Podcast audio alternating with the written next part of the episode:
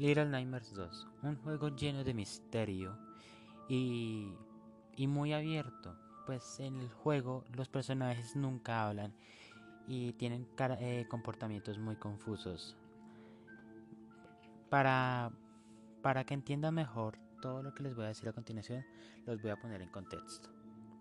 Little Nightmares 2 es un juego de aventura de suspenso en el que juegas como Mono, un joven chico atrapado en un mundo que ha sido tergiversado por la resonante transmisión de, una lejana torre, junto a Sitz, la chica en el chubasquero amarillo, como su guía. Mono parte a descubrir los oscuros secretos de la torre de señales y a salvar a Sitz de su terrible destino. Pero su viaje no será fácil, ya que Mono y Sitz tendrán que enfrentarse a una galería de nuevos peligros, de los terribles habitantes de este mundo. ¿Te a enfrentarte a esta colección de nuevas pesadillas? Esa sería una pequeña introducción a este increíble juego. El dilema del juego es que en el final nos dan un final muy abierto. Hoy nos concentraremos más que nada en Little Nightmares 2.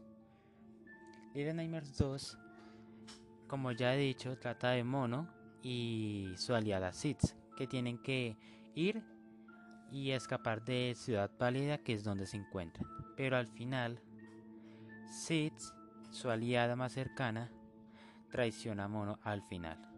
Aún no entiendo el porqué del final. Yo y unos amigos hemos llegado a unas teorías y me gustaría que ustedes decidieran qué teoría sería más acertada. La de Troll Mask. Su teoría es que cuando Mono liberó al hombre delgado y se quedó debajo de la cama mientras secuestraban a Sis, ella se sintió traicionada y perdió su confianza en Mono. Y también hay que tomar en cuenta que cuando tiempo habrá pasado Sis en la torre de señal, atrapada transformándose en ese monstruo. Mi respuesta. No creo la verdad porque ella era amigable con Mono hasta que él empezó a golpear la caja musical de ella antes del primer golpe. Ella no era hostil Solo después del primer golpe se pone hostil y cuando la rompe, si pones atención, antes de que empiecen a correr, ella lo mira con ira y algo pasó ahí. Lo que no entiendo es el por qué la caja es tan importante para ella. Estoy casi seguro que eso es lo que veremos en algún DLC o en el siguiente juego. Lo divertido de este juego es que juega con el tiempo y no nos dice si es precuela o secuela, etc. Nos falta ver un poco más del pasado de Sis para comprenderla. Mi teoría de la caja musical es que representa su cordura, o lo que quedaba de ella, pues estuvo encerrada en la caja musical cerca de 45 días. Es mucho, algo que tiene la caja musical, pero no estoy aún no.